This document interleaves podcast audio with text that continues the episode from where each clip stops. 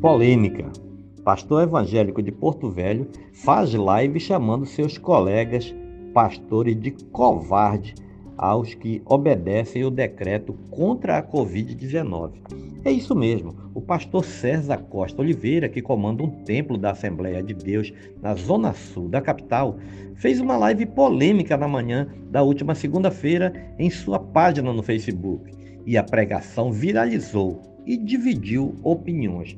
Na live, através de citações de versículos bíblicos, o pastor afirma que Deus permite essa praga, se referindo ao novo coronavírus, para que o povo se converta ao cristianismo e que os já cristãos não precisam temer, porque por mais que sejam contaminados, Jesus irá lhes curar, assim como curou a ele, sua mãe e a outros membros da denominação que comanda e que contraíram ao Covid-19.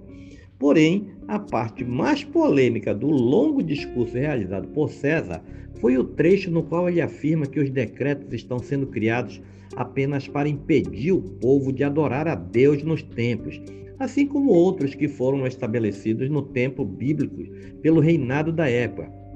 Porém, os discípulos não os obedeciam Além de convidar os cristãos a desobedecer o decreto de distanciamento e isolamento social, o pastor afirma que os governantes que os cri criaram são ladrões e circuncisos, termos que no Antigo Testamento era usado para dizer que uma pessoa não fazia parte do povo escolhido por Deus. Na verdade, era usado quase com o sentido de um palavrão. Não satisfeito, César faz uma crítica ao período eleitoral, afirmando que na época de campanha tudo estava liberado para os candidatos, porém, agora os empresários são prejudicados com o fechamento do comércio.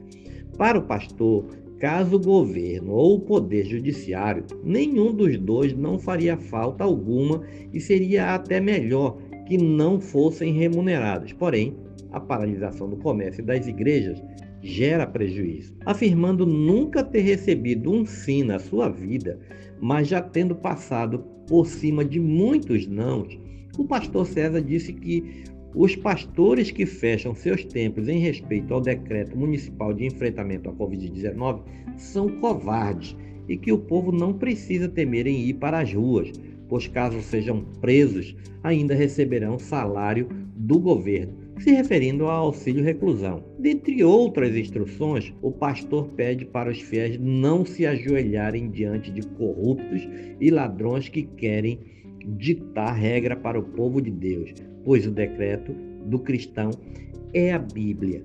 E ainda está causando muita polêmica a live feita pelo referido pastor da Assembleia de Deus da Zona Sul da capital.